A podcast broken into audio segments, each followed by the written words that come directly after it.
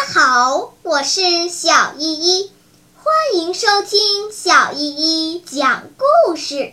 今天我要讲的故事是《逃学的小猴子》。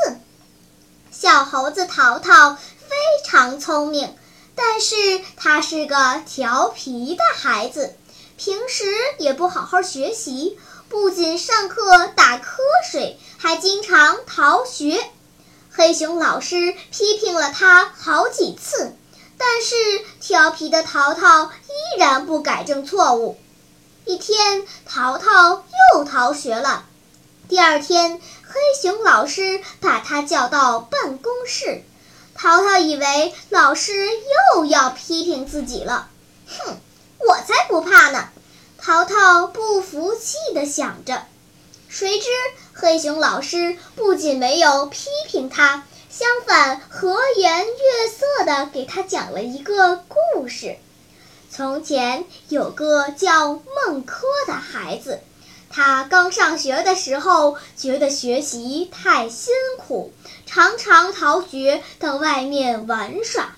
哎，这一点和你很像呢。淘淘听了，不好意思地挠了挠头。黑熊老师看了看淘淘，接着说：“有一天，孟轲又逃学了。妈妈知道他逃学后，生气地将织了一半的布剪断，说他不好好读书，就像这剪断的布一样，一点儿用也没有。从此以后，孟轲便认真学习，终于成了一个非常有学问的大学者。”你想像孟轲一样做一个有学问的人吗？淘淘羞愧地低下了头，说：“我想，但是我以前落下了太多的功课，从现在起好好学习还来得及吗？”黑熊老师摸了摸淘淘的脑袋，说：“你很聪明，只要你改正错误。”好好学习，肯定能像孟轲一样成为一个有学问的人。从此，淘淘再也不逃学了。他认真的学习，成绩有了很大的提高呢。